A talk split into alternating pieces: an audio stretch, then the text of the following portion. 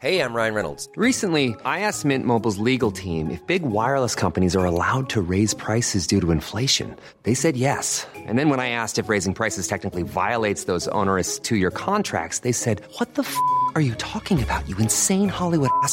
So to recap, we're cutting the price of Mint Unlimited from $30 a month to just $15 a month. Give it a try at mintmobile.com slash switch. $45 up front for three months plus taxes and fees. Promo for new customers for limited time. Unlimited more than 40 gigabytes per month. Slows. Full terms at mintmobile.com. Cada martes por la noche, los expertos se reúnen para debatir, polemizar, desmenuzar a la noticia y a sus protagonistas en un sitio único, diferente y sin censura. Esta es la mesa de análisis, a fuego lento, bajo la conducción de Alfredo González Castro, por El Heraldo Radio. Iniciamos.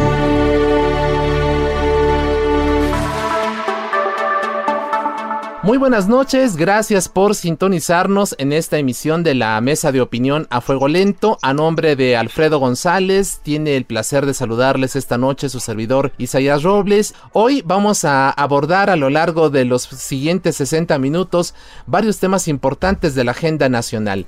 Uno de ellos, por supuesto, el inicio del ciclo escolar, las clases a través de televisión. Hablaremos también de la reunión que van a tener mañana el presidente López Obrador con la CONAGO y también de la vida después del COVID.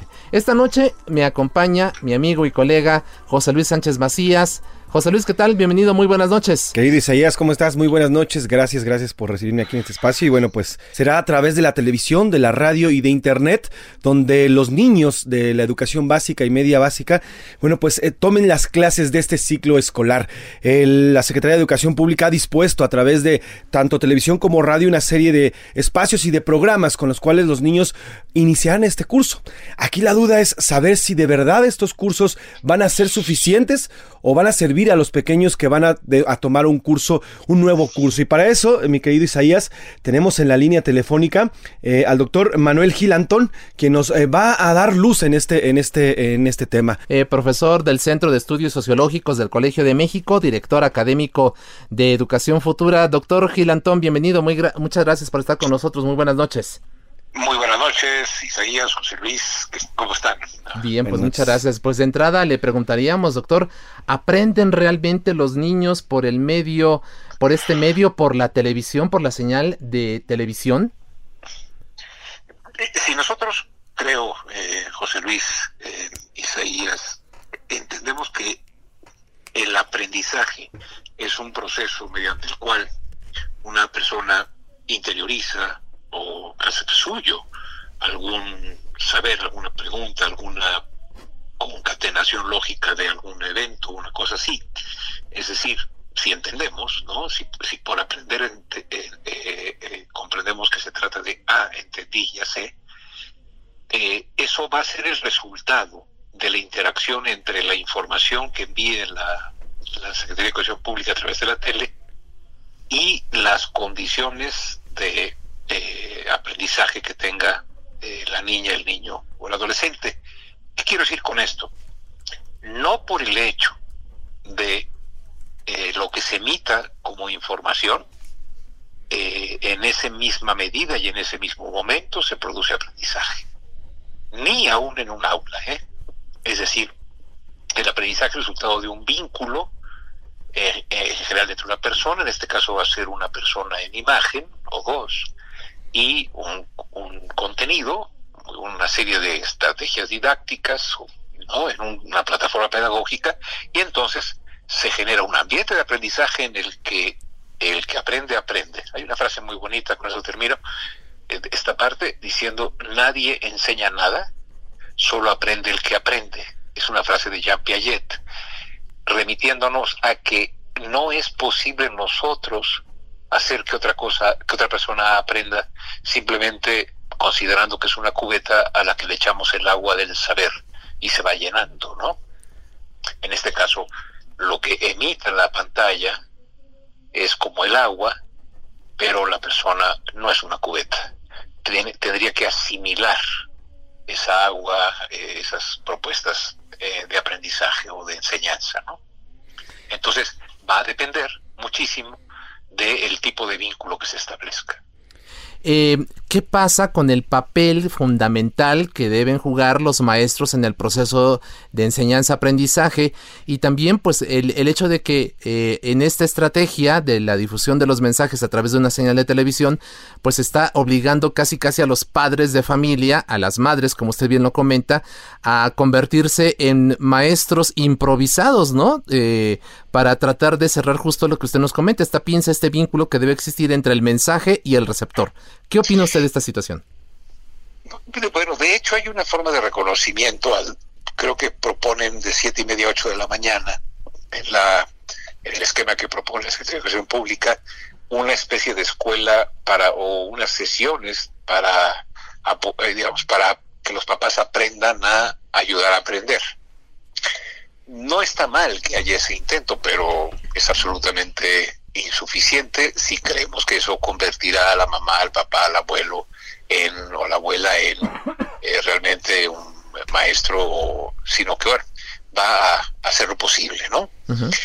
En ese sentido, la, la, yo creo que teniendo como apoyo el mensaje y la recepción, es indispensable que se generen estrategias de comunicación con las maestras y los maestros de cada uno de esas de sus niños y niñas para que con base en ese en esa información que recibieron se haga una reflexión, se haga una una reelaboración que es la que permite el aprendizaje.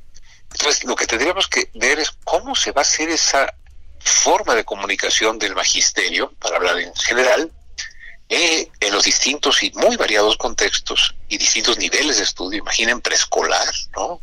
Que, va a ser un niño de cuatro años viendo la tele amarrado. O, además, ya tienen el control remoto y ya saben cambiar la tele, no son nada. Este, sí, ya manejan todos estos instrumentos mucho mejor que uno. mejor, ¿no? mejor que yo, sin duda. Entonces, lo que creo es que va a depender muchísimo de las estrategias que la que, que ocurran y esas estrategias no pueden ser controladas por el centro de la República y por la eh, única voz de la CEP. ¿Por qué? La CEP sí puede hacer que haya eh, una, un mensaje unívoco, una experiencia de información o un lanzamiento de información eh, idéntico. Lo que no es idéntico es el contexto ni las estrategias de los profesores y de las profesoras para intermediar y, generar el vínculo que apoye a los padres o que vaya directamente con los chamacos. Y eso va a depender muchísimo de las eh, la capacidad que en la casa exista de teléfono, de internet, ¿no? Y ahí sí tenemos una desigualdad espantosa. Claro, doctor. Eso va a ser muy desigual. Doctor, con base en su experiencia, eh, ¿usted cree que estemos en un riesgo de tener un ciclo escolar perdido? Eh, a raíz de todo esto que nos está contando, que haya pues este riesgo de que se pierda este ciclo escolar o este año escolar para los niños? Yo creo que en todo el mundo son cientos de millones, no miles de millones de niños y niñas que han dejado de ir a la escuela por un periodo muy largo. ¿Qué es perder un año? Bueno, perder un año podría entenderse como que la, la, lo que se esperaba que se conociese o que se aprendiera eh, eh, si no hubiera pandemia, no se logra. Pero esa forma de perder un año, le voy a poner comillas, es una forma de eh, estar ajenos a la realidad social y mundial. Yo creo que no perdemos el año, si cambiamos la expectativa de cuáles serían los aprendizajes esperados. Si en vez de ser los, los, aprendizajes esperados bajo el supuesto de que no hay pandemia, sino los aprendizajes esperados en el contexto de la pandemia, mm. que se apoyen en el contexto para generar aprendizajes, para generar reflexiones de los muchachos y de las muchachas, seguramente no estaríamos perdiendo un año escolar, estaríamos ganando un año educativo. Hay que distinguir, eh, José Luis, eh, Isaías, entre escolarizar y educar. Probablemente perdamos un año de escolarización en términos cronológicos, pero si se hicieran bien las cosas, ganaríamos un año de educación muy profunda si los niños, si 30 millones de niñas, niños y adolescentes, digamos, ah, desarrollaran, por ejemplo, su capacidad de escritura, pero en el contexto de la pandemia, la desigualdad, todas estas cuestiones que hemos estado viviendo, con las comorbilidades, eh, la injusta distribución de los recursos, etcétera. Podríamos ganar muchísimo en términos de lecto, escritura, es decir, eh, el aprendizaje fundamental de la escritura no tendría por qué detenerse. Del mismo modo, no tendría por qué detenerse el aprendizaje a, a distintos niveles del cálculo, de la aritmética, para hacer una tasa de letalidad, para hacer muchas cosas. sí, pero tenemos que modificar el contenido que pensamos que iba a haber en este curso bajo el supuesto imposible de prever de que no hubiese pandemia. Es ahí donde yo creo, a ver, hay, dos grandes retos que la SEP tiene que permitir. Uno es que los profesores ajusten el contenido, el, aprendizaje esperado a lo esperable en estos tiempos que se va a hacer la, la, transmisión por tele y en casa. Hay que ir a hacer un ajuste de contenido so pena de fingir que está ocurriendo todo igual. Eso no va a pasar. Y segundo, dejar que la creatividad, imaginación y sabiduría que los profesores y profesoras tienen porque conocen a sus estudiantes, conocen su contexto, conocen el tipo de escuela, conocen mucho que no conoce la SEP. ¿Por qué no lo conoce la SEP? Porque el nivel de detalle ocurre pues a ras de suelo, a ras de aula. Sí. Entonces, si la SEP suelta al magisterio para que sea creativo y por otro lado lo apoya para eso y además eh, no se empecina en que a las 8 de la mañana todo el mundo va a aprender quebrados. Cuando las fracciones las aprendemos luego, cuando no haya pandemia o cuando estemos un poquito más, eh, con más posibilidades de tener eh, la, escuela como presencial. Pero lo que es indispensable, lo que sería fantástico, por ejemplo, y lo he repetido, muchas gentes piensan que es una locura.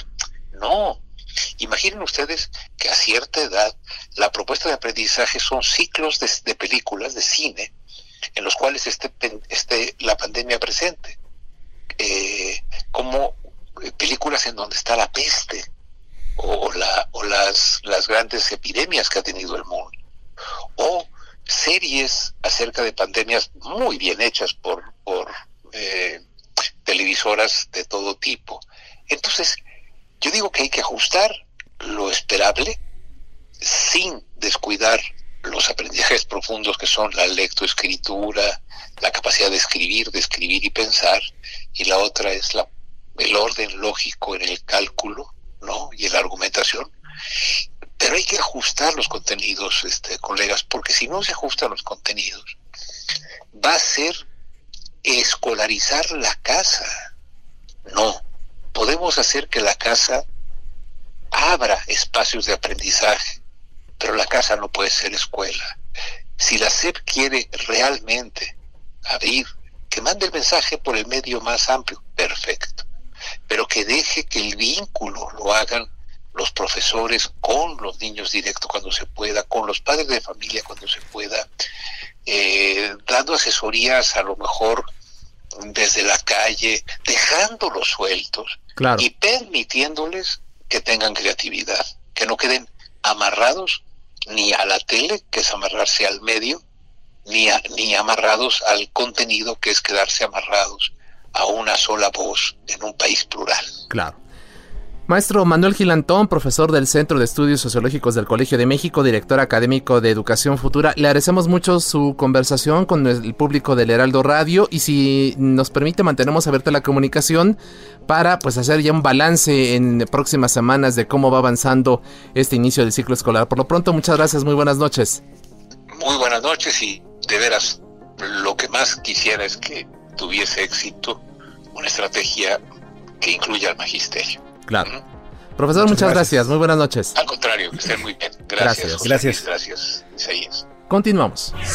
A fuego lento, lento, con Alfredo González Castro. Y ahora vamos, José Luis, si te parece público también, a otro tema que tiene eh, mucha relevancia. Estamos en la víspera de la reunión del presidente López Obrador eh, con la con la CONAGO una situación que no se da desde el pasado 21 de febrero. Fue el último encuentro que el mandatario, el primer mandatario tuvo con la Conferencia Nacional de Gobernadores allá en La Paz, Baja California Sur. Y bueno, a partir de esa fecha y en el contexto de la pandemia por COVID-19, se registraron una serie de diferencias que pasaron por la exigencia de recursos extraordinarios para enfrentar la crisis, la necesidad de modificar el pacto fiscal, incluso hasta la renuncia del subsecretario de Salud, Hugo López Gatel. ¿Qué esperar entonces de la reunión que tendrá mañana miércoles en San Luis Potosí? Habrá un encontronazo, se firmará la pipa de la paz. Para que responda a estas preguntas y nos ayude a entender el, todo el contexto, se encuentra en la línea telefónica Víctor Sánchez Baños, periodista y columnista de El Heraldo de México. Víctor, bienvenido, muy buenas noches. Hola, ¿qué tal? ¿Cómo están? Muy, muy buenas noches. Un, abrazo, Alfredo. Saludos afectuosos para ti, Isaías, y para José Luis. Muchas gracias, Víctor. Víctor. Bueno, pues arrancamos, estimado Víctor. ¿Cómo definirías, para arrancar, cómo definirías la relación gobernadores con el presidente López Obrador? Mira, eh, son varias facetas las que tenemos que entender de la relación entre el presidente de la República y los, y los gobernadores.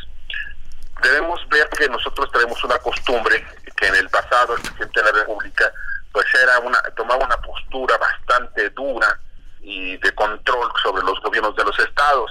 Olvidémonos de la Constitución. Los, los, presidentes del PRI, del PAN, se olvidaban de la Constitución. Incluso también el presidente López Obrador, a través de sus, de sus más cercanos colaboradores, también se olvidan de la Constitución. Ellos utilizan un sistema piramidal de poder y de control. ¿Qué significa esto? Lo que dice el, presidente de la República debe permear, como lo ha dicho también López Obrador, como las escaleras de arriba hacia abajo, debe permear a cada uno de los gobiernos de los estados. Anteriormente era más drástico porque en el caso de que no se cumplieran los caprichos del presidente, el presidente podía ordenar que se hiciera un conflicto y posteriormente el gobernador renunciara y lo podían correr de la forma más espantosa. Así pasó hace muchos años yo apenas este, todavía ni, escribía yo en los periódicos cuando ocurrió la caída de un del gobernador de Sonora Carlos Armando Piepis estaba yo creo que entrando a, la preparatoria o en la secundaria no me, no me acuerdo. La cuestión es que sí me acuerdo de la caída de Carlos Armando Piepis como gobernador de Sonora. Le hicieron un conflicto en el cual se da a conocer por cierto a Maquillo a, a, Cloutier como uno de los de los dirigentes empresariales más importantes de la zona de, del Valle del Yaqui y del Mayo, allá en, Sonora, y también como líder de los agricultores de Sinaloa. Bueno, todo esto se los platico porque esa es la manera como puede llevar a, la caída de, un gobernador o a la salida de un gobernador. Esto se frena en la administración de Ernesto Cedillo, cuando en Tabasco, y precisamente aquí aparece la figura de Andrés Manuel López Obrador, cuando en Tabasco eh, quiere López, Ernesto Cedillo darle la gobernatura al candidato del PRD en aquel entonces, Andrés Manuel López Obrador. Y para ello se la quiere quitar, a pesar de que aparentemente, o sea, de, acuerdo a los datos oficiales, que es lo más importante, de acuerdo a los datos oficiales que había ganado la, la gobernatura, era Roberto Madrazo. Entonces, se generan conflictos, la toma de los pozos petroleros, en fin, y ahí hay una reunión donde yo tuve, eh, yo tuve conocimiento porque incluso estuve aquella ocasión eh, cerca de, de, las negociaciones. Llegó el, gobernador en aquel de Tabasco, Roberto Madrazo, a hablar con Ernesto Cedillo, y en la reunión con Ernesto Cedillo pues llegan a un acuerdo, sí, le dice Roberto Madrazo, sí, claro que sí, yo voy a dejar la gobernatura, ahorita salgo y se lo anuncio a la prensa, voy a dejar la gobernatura, ¿para qué? Pues para que llegue y pues se den las condiciones y el Congreso local nombre a Andrés Manuel López Obrador. Sin embargo, cuando sale, lo primero que hace eh, Roberto Madrazo es decirle a los medios, no voy a dejar la gobernatura, no voy a renunciar, él nunca dijo que le había pedido, el presidente le había pedido la renuncia, pero dijo, no voy a renunciar. Entonces esto se genera un gran conflicto y va creciendo todo este conflicto hasta que al final de cuentas se da, se da Ernesto Cedillos, pues tiene que recular porque al final eh, gana precisamente la ley de en ese momento. Víctor, en, en esa, perdón, perdón por interrumpirte porque nos parece muy interesante lo que estás comentando. En, en estas negociaciones estaba eh, eh, inmiscuido eh, eh, el hoy presidente Andrés Manuel López Obrador, digamos, él estaba enterado, él estaba dispuesto a una concertación en aquel entonces. Sí, claro, o sea, bueno, él quería la gobernatura, claro que sí, y además eh, no era una concertación, era la decisión de Ernesto Cedillo.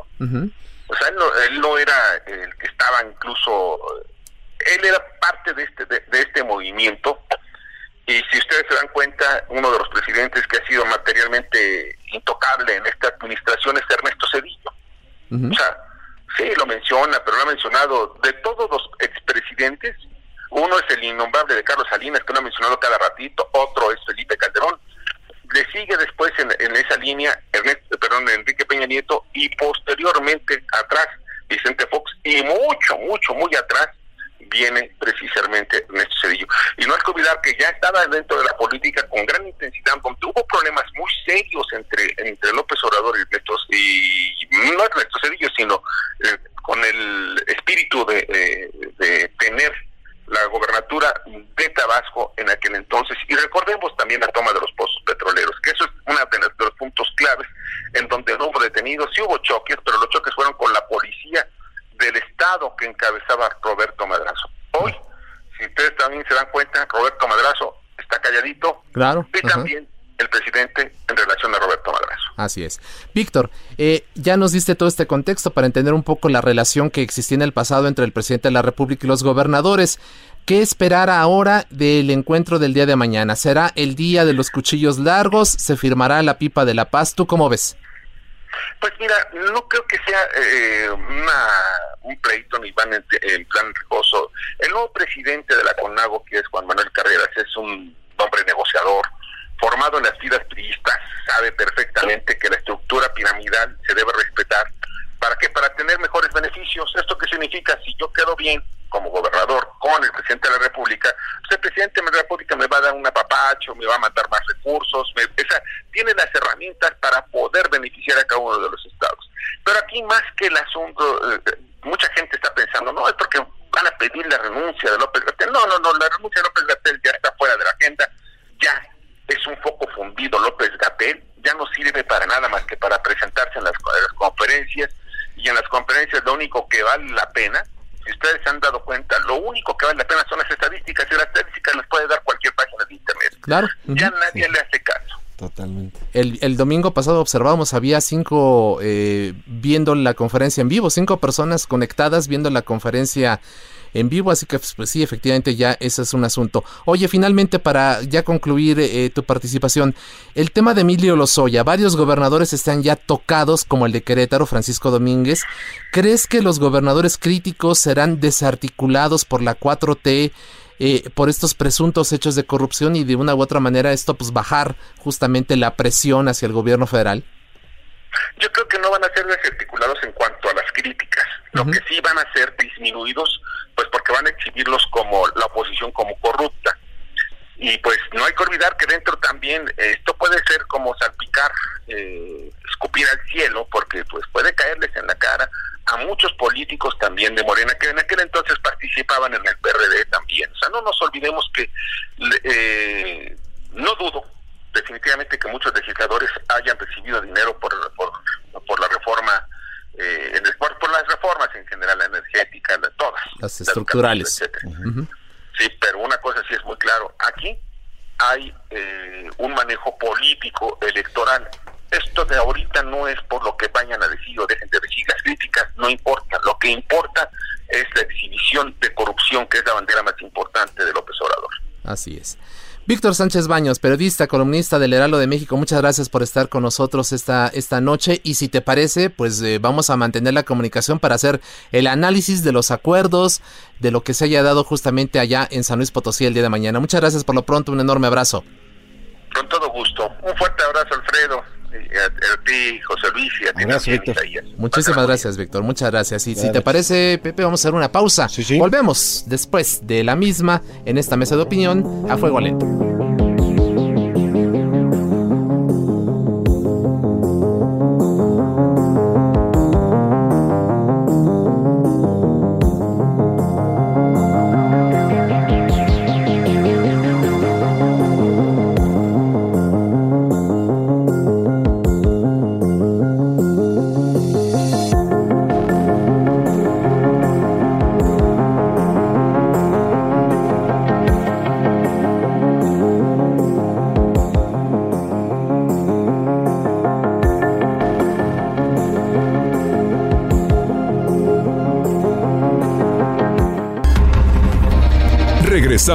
La polémica y el debate continúan después del corte. No se vaya.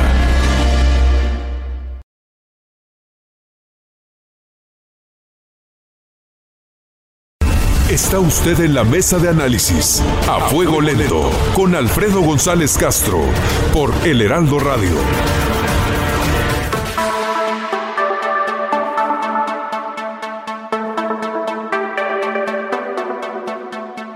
Luis, continuamos con este programa en donde pues hemos abordado ya diversos temas. Ahora hablaremos del COVID. Un tema, Isaías, eh, bienvenidos de regreso después de la pausa, un tema que se ha tocado muy poco dentro de esta vorágine que es del COVID. Se trata de la vida después del COVID. ¿Qué pasa cuando una persona llega al hospital, es intubada y después cómo vive sus siguientes días? Y para eso, eh, mi querido Isaías, establecemos contacto con el doctor Fernando Vidal Martínez, cardiólogo del Instituto Nacional de Enfermedades Respiratorias, el INER. Doctor, ¿qué tal? Muy buenas noches. ¿Qué tal? ¿Cómo está? Buenas noches, Isaías José Luis. Gracias por la invitación aquí a tus órdenes y un tema bastante interesante que se va a abordar el día de hoy. Así es, doctor. Eh, pues eh, platíquenos de entrada, ¿cuáles son las secuelas que enfrenta una persona que tuvo que ser intubada justamente por el nuevo coronavirus, por el COVID-19? Una de las grandes situaciones que se tiene después de que un paciente hace insuficiencia respiratoria, lo que se conoce como distrés respiratorio, y donde hay una suma gravedad, lo cual puede favorecer la mortalidad, es una situación bastante importante, porque la intubación en los pacientes se ha visto que es bastante prolongada y que obviamente la mortalidad de estos pacientes es bastante alto. El hecho del oxígeno, pues es una cuestión bastante interesante y hay una escala que se mide para saber la gravedad del mismo, de la misma insuficiencia respiratoria. Dependiendo de la, de la evolución del paciente, las intubaciones que hemos visto pueden persistir entre 20, 21 días hasta un mes, hasta 40 días. Y esto obviamente condiciona una secuela muy importante porque hay que recordar que el oxígeno per se también es tóxico, puede condicionar fibrosis pulmonar. Y la otra cuestión, que el mismo COVID condiciona fibrosis pulmonar. Y la otra situación, que la mecánica ventilatoria también depende de los músculos. Y muchos pacientes durante esta etapa también se desnutren y se condiciona un punto importante. La secuela que se ha visto más interesante en el paciente con COVID es lo que se llama la fibrosis pulmonar. Cuando un paciente hace neumonía, hace distrés respiratorio, el riesgo que se tiene en estos pacientes es que tengan una cosa que se llama fibrosis pulmonar. ¿Eso qué significa? Que desde el punto de vista fisiológico, el pulmón va a quedar atrapado en una cicatriz lo cual va a condicionar una restricción y le va a provocar insuficiencia respiratoria. Y esto a futuro puede condicionar que el paciente quede con oxígeno a largo tiempo y con tratamiento neumológico, indistintamente que la recuperación de la desnutrición juegue ese papel también importante que hay que considerarlo para tratar de evitar la dificultad y la fatiga respiratoria. Así es. Eh, doctor, eh, de los pacientes en promedio, ¿qué porcentaje de aquellos que son intubados desgraciadamente pierden la vida? Pues hay un alto porcentaje. Ya te comentaba, José Luis y Isaías, que el punto más importante es que muchos de estos pacientes, dependiendo de la escala de Berlín, de la severidad, que así se llama, escala de Berlín para medir entre la presión arterial de oxígeno y la fracción inspirada, que es lo que se mete por el ventilador, o bien a través de las puntas nasales, muchos de estos pacientes, en un 80%, pueden fallecer si la severidad es bastante importante. ¿Eso qué quiere decir? Que muchos de los pacientes que llegan a intubación, que requieren un manejo bastante adecuado por gente especializada en la ventilación mecánica, pues puede conllevar un alto riesgo de mortalidad. Y no solo eso, porque muchos de los pacientes, distintamente de, de lo asociado al COVID, de la neumonía, condicionan infecciones bacterianas asociadas al ventilador y esto puede complicar aún más la cuestión respiratoria y sobre todo la mortalidad del paciente. Doctor, estas secuelas a largo tiempo, ya cuando el paciente pase, no sé, seis meses, un año, ¿todavía siguen presentes y pueden afectar a la vida futura del paciente? Por supuesto que sí, es una, algo muy interesante. Estos pacientes, una vez dados de alta, y en, en, el seguimiento y en la evolución clínica, es importante la valoración desde el punto de vista médico. Y esto se tiene que hacer a través de una espirometría, no solamente una radiografía, una espirometría, una caminata de minutos, una ventilación de difusión, una serie de cosas importantes que hay que valorar, porque estos pacientes a largo tiempo van a requerir un estudio que se llama espirometría. La espirometría es una especie, un espirómetro que te marca si el paciente queda con restricción, lo que lo da la fibrosis, la secuela del COVID, o quedan con obstrucción. Esto es bastante interesante que hay que tener en consideración, pero además hay que agregar que muchos de estos pacientes pueden ser tromboembolia pulmonar, o sea, esa famosa trombosis, esos famosos coágulos en pulmón, que van a complicar aún más, no solo la mortalidad, sino la situación respiratoria posterior al COVID. Esta espirometría que usted comenta, ¿en qué momento debe de aplicarse? Digamos, una persona sale del hospital después de ser intubada, ¿en cuánto tiempo es recomendable que tenga que aplicarse este tipo de exámenes? En la evolución clínica y dependiendo cómo esté todo, el médico lo determinará, pero posteriormente a dos meses, tres meses, cuatro meses, seis meses, y obviamente eso será una cuestión importante. Y lo que le comentaba, la caminata de seis minutos midiendo la oxigenación a través de ese famoso oxímetro que mucha gente adquirió, va a determinar si el paciente caminando se desatura, indica que la situación pulmonar está comprometida, y si la espirometría reporta restricción y la tomografía reporta fibrosis pulmonar, entonces uno valorará el estado de gravedad del paciente y el tipo de tratamiento que le va a convenir, como sería oxígeno a futuro y algunos tratamientos inhaladores. Doctor, dependiendo de la edad del paciente, ¿las secuelas son mayores o menores?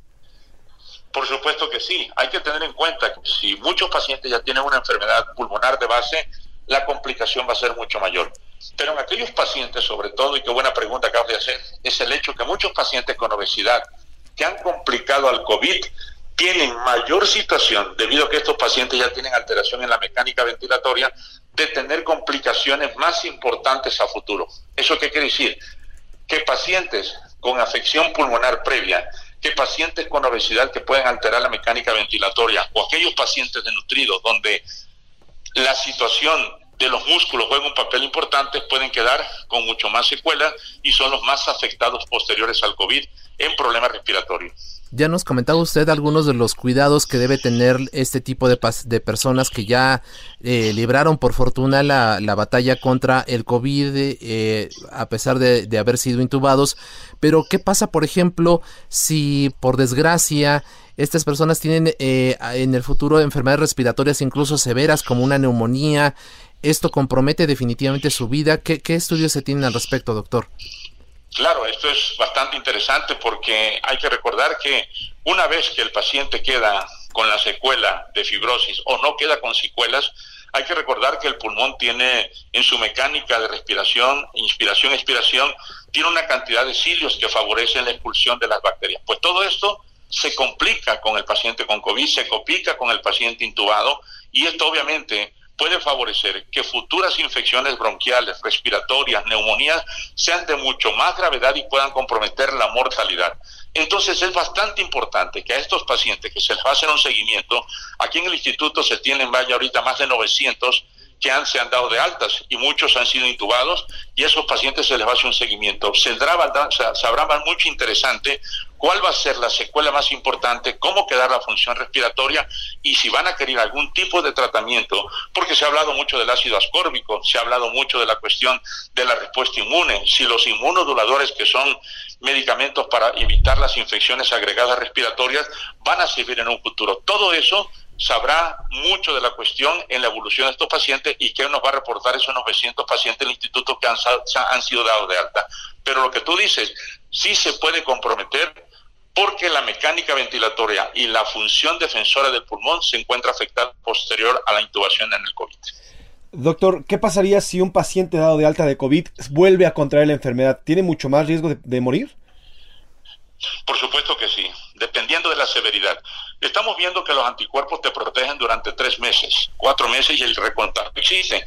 En aquellos estudios que se han hecho en Europa, en China, en Japón y todo eso, los pacientes que se han recontagiado tienen mayor mortalidad. Eso está más que determinado porque queda muy afectada la respuesta inmune. Si no se defienden adecuadamente, la mortalidad se incrementa en estos tipos de pacientes que han tenido un recontagio. Eh, nos comentaba usted hace unos minutos que por fortuna allí en el INER, en el instituto en donde usted labora, eh, 900 personas han sido dadas de alta. ¿Nos puede dar más detalles? ¿Cuántos eh, pacientes han atendido ustedes? Por desgracia, ¿cuántos de ellos han perdido la vida? ¿Y cómo está hoy la ocupación hospitalaria en el INER? Sí, la situación es importante. Se han dado de alta aproximadamente 900 pacientes. La mortalidad está en, la, medida nacional. No ha sido un incremento tan importante en la mortalidad, pero que sí se ha visto que el incremento de los pacientes que se tiene al respecto de los ingresos ha disminuido un poco, se tiene una proporción ahorita de 70 intubados, pero se tiene disponibilidad de ventiladores alrededor de 50. O sea, ¿eso qué quiere decir? Que se ha frenado un poco la cuestión del COVID, la mortalidad, debido a que hemos aprendido mucho en esta etapa del COVID, no en los primeros inicios cuando llegó a México, a pesar de que ya no se nos habían adelantado países europeos, realmente hemos aprendido mucho de la enfermedad. Los pacientes son, vamos a llamarle en ese sentido, en una situación eh, ya de aprendizaje eh, con un impacto de tratamiento mucho mejor, a pesar de todo lo que ha sucedido con respecto a la OMS, de los protocolos de los medicamentos que inicialmente se dieron y que en la actualidad algunos dicen, y la OMS dice que no hay que darlos, como la citromicina, la hidroxicloroquina, etcétera, pero a pesar de eso, muchos de los pacientes en el manejo ventilatorio, sobre todo esos intubados que incrementan la mortalidad, se ha disminuido en el hospital. Así es. Finalmente, doctor, estamos a, a, a nada de, de, entrar a octubre eh, y de llegar también a época en donde normalmente la influenza estacional llega a nuestro país. ¿Qué eh, pronósticos tienen ustedes sobre la combinación de estos dos virus, del nuevo coronavirus y también de la, de la influenza? ¿Qué, qué, qué prevén ustedes que pueda ocurrir? Esto es bastante interesante lo que acabas de preguntar porque, número uno, estamos viendo que en estados como Veracruz, Tabaco, Chiapas, Guerrero, donde el dengue, que es provocado por un virus, ha dado lata, la mortalidad del COVID se incrementa. Pues imagínate una situación de influenza a menos de mes y medio de que entre la etapa de la influenza, qué tan importante va a ser la combinación cuando haya afección respiratoria y que obviamente esa, ese binomio puede complicar muchísimo la mortalidad porque estos dos virus son bastante en un momento dado agresivos. Distintamente que la, la, el tratamiento con centamivir para la influenza se tiene y que obviamente muchos pacientes están preguntando si se deben de aplicar la vacuna de la influenza o no. Yo creo que todo eso es algo que, la Secretaría de Salud tendrá que decirnos al respecto, porque eh, en situaciones de COVID, yo te voy al hospital, tenemos un área de medicina preventiva para aplicar la vacuna de la influenza. Muchos pacientes están llamando pues debido a que está un hospital COVID, no se acercan. Entonces, ¿cuánta gente y en qué momento va a empezar la vacunación contra la influenza en aquellos pacientes de alto riesgo, como siempre se ha hecho todos los años? Uh -huh. Sobre todo para tratar de evitar la mortalidad. Yo creo que es una información que no tarda la Secretaría de Salud tener que darla, porque si no, si ese binomio que acabas de mencionar puede complicar la mortalidad en nuestros pacientes en México, sobre todo si se asocia a COVID e influenza. Así es. Doctor Fernando Vidal Martínez, cardiólogo del Instituto Nacional de Enfermedades Respiratorias, el INER, muchísimas gracias por aceptar esta invitación y conversar con el público del Heraldo Radio, pero sobre todo, pues una nuestro reconocimiento a usted, a todo el equipo, por esta gran labor que están realizando allá en el Instituto, un centro neurálgico para la atención del COVID en la Ciudad de México y en el país. Gracias, como siempre, por enseñarnos y gracias por estar pendientes de atender esta, estas solicitudes. Gracias, doctor. No, al contrario, ustedes, yo le agradezco mucho y yo invito a toda la población que estemos pendientes todavía para tratar de evitar que este disparo que puede haber en septiembre, octubre nos complique y que, por supuesto, sigamos en esas medidas que hemos, que hemos aprendido. Y de verdad, muchísimas gracias y a tus órdenes. Hay muchas cosas que están por venir y que obviamente vamos a tratar de conversar en un futuro. Muchísimas gracias. Así es, este es su espacio, doctor. Muchas gracias, el doctor Fernando Vidal gracias. Martínez. Gracias, doctor. Buenas Hasta noches. Luego. Hasta luego. Buenas noches. Buenas noches. A fuego lento, fuego lento. con Alfredo González Castro. Y bueno, Isaías, eh, ya tuvimos esta perspectiva médica con el doctor eh, del INER, con este eh, médico Fernando, nos, Vidal. Fernando Vidal. Y bueno, ahora vamos a conocer la otra parte, qué significa vivir después del COVID, qué significa haber sido intubado y qué significa después, eh, bueno, pues vivir después de esta, de esta enfermedad. Y para ello, Isaías, tenemos en la línea telefónica y le aprecio muchísimo que nos tome la llamada, el doctor eh, Kadir Singer. Él, bueno, pues estuvo intubado durante nueve días en el mes de mayo y ahorita, bueno, pues eh, nos, nos cuenta su historia. Buenas, buenas noches, doctor Kadir. Hola, muy buenas noches, José Luis. Doctor, eh, platíquenos un poco, a ver, denos su historia, cómo se contagió usted, en qué fecha se enteró que tenía el nuevo coronavirus, en fin, eh, denos detalles de cómo fue su proceso. Claro, el, el contagio es difícil poder precisar cuándo fue uh -huh. eh, o en dónde fue. Yo trabajo en dos hospitales, ambos particulares, y eh, pues la exposición a pacientes COVID era diario, todo el tiempo, día y noche siempre con equipo de protección personal. Sin embargo, eh, A veces la rutina te hace cometer errores, ¿no? Si no, si no llevas toda la seguridad.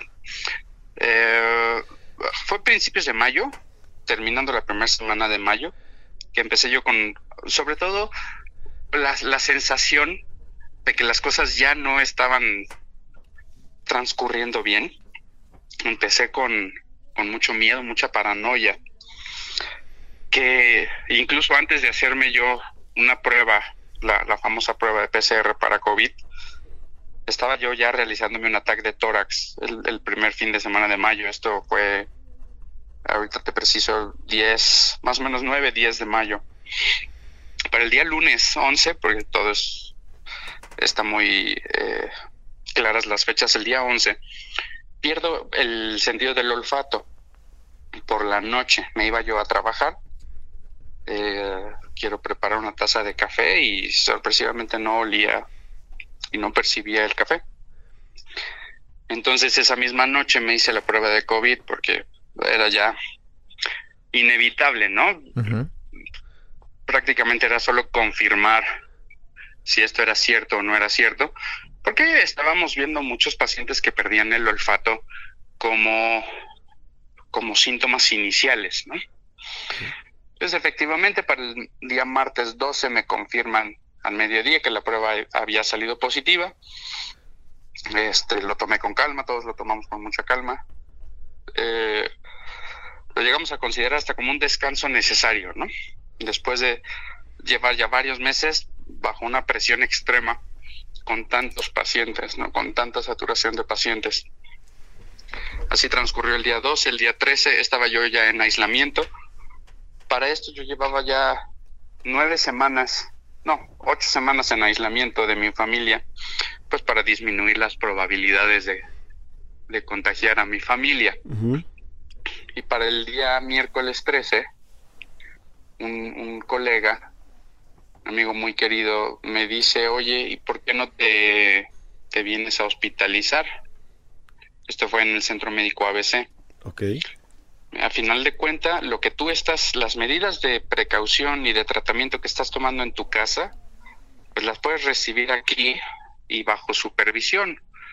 Porque en ese tenor, eh, yo tenía ya en casa el oxígeno suplementario, algunos de los medicamentos que se utilizan tanto de manera ambulatoria como de manera ya un poquito más intrahospitalaria en el afán de pues llevar la mejor evolución posible.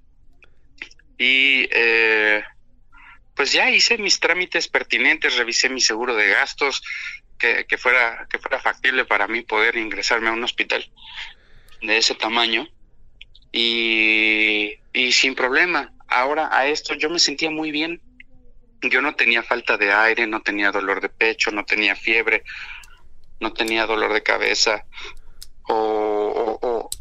los, o los típicos signos de alarma, ¿no? Que, que, sí. que, todos conocemos y de lo que tenemos que estar muy al pendiente. Se podría considerar que era como asintomático, ¿no? De acuerdo con... Efectivamente, uh -huh. efectivamente, como asintomático. Entonces, la verdad es que yo iba al hospital y dije, bueno, pues está bien, voy para no estar solo, encerrado, este, alguien me va a estar cuidando mejor de lo que me puedo cuidar yo solo. Uh -huh. Y eh, pues acto seguido pido una ambulancia, llego al hospital sonriendo, saludando a la gente que conozco, etcétera, etcétera. Veinte minutos después ya me habían intubado. ¿Pero fue una intubación necesaria? ¿Fue intubación necesaria o fue...? Fue una intubación electiva. Llegando te toman muestras de sangre que se llaman gases arteriales, eh, una radiografía de tórax, cosas sencillas pero eh, los gases arteriales estaban ya mal.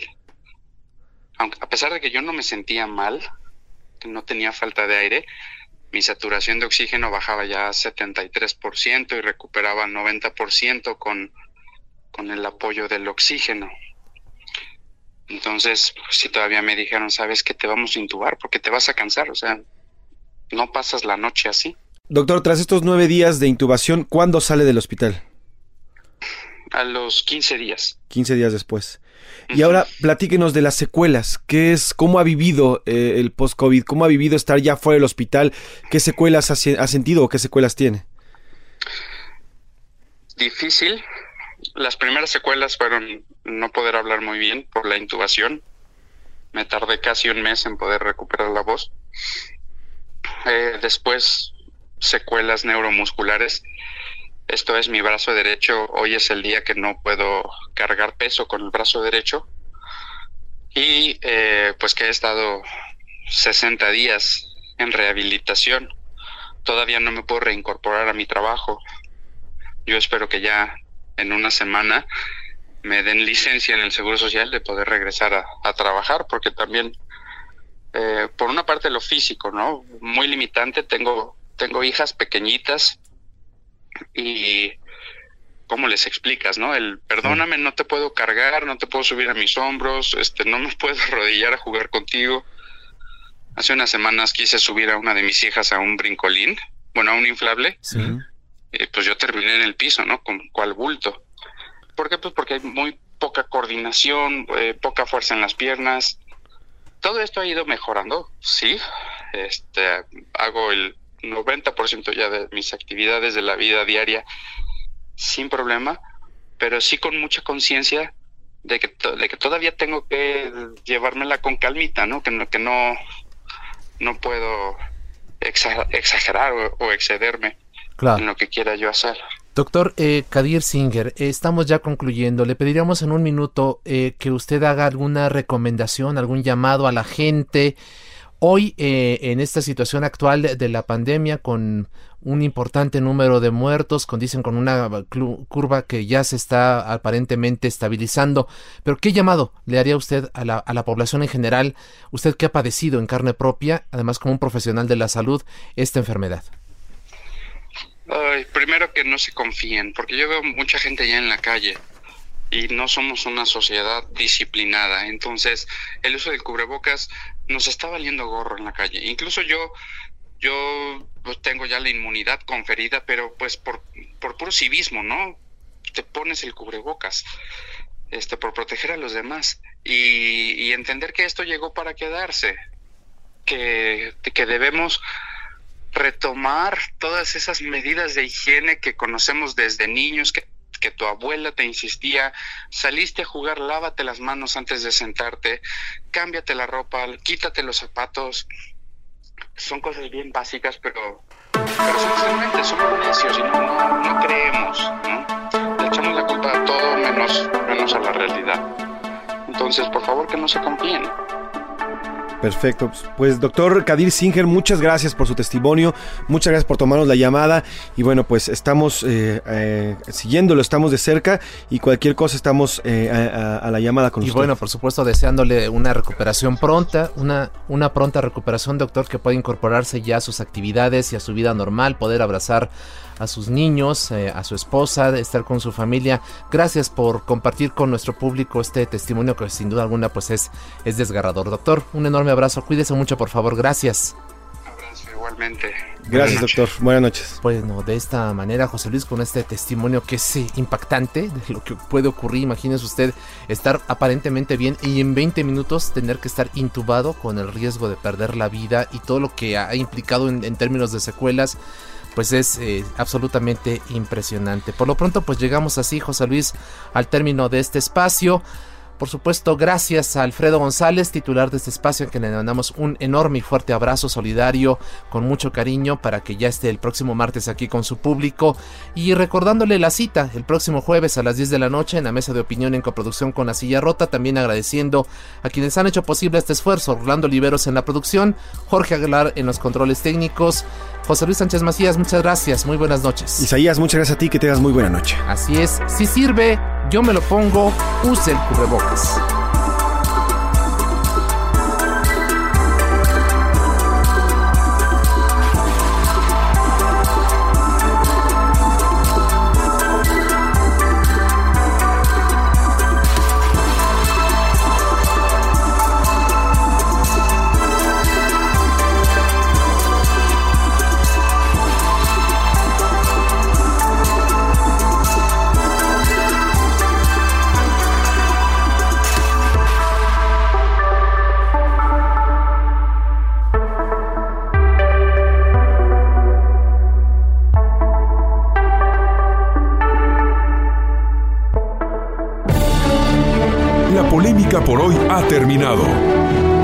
El próximo martes para que junto con los expertos analicemos la noticia y a sus protagonistas en la mesa de análisis a fuego lento, lento por El Heraldo Radio, con la H que sí suena.